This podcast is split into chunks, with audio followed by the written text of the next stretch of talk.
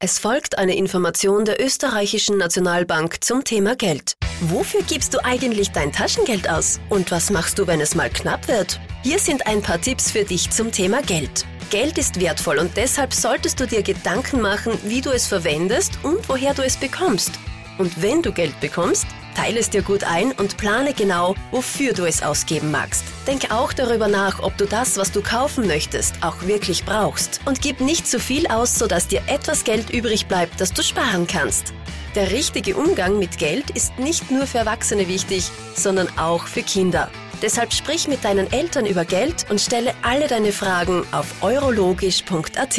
Du willst wissen, ob du bereits fit in Sachen Geld bist? Zwischen 21. und 27. März findet im Rahmen der Global Money Week ein Gewinnspiel statt. Teste dein Wissen auf www.globalmoneyweek.at und hol dir Futter für dein Sparschwein.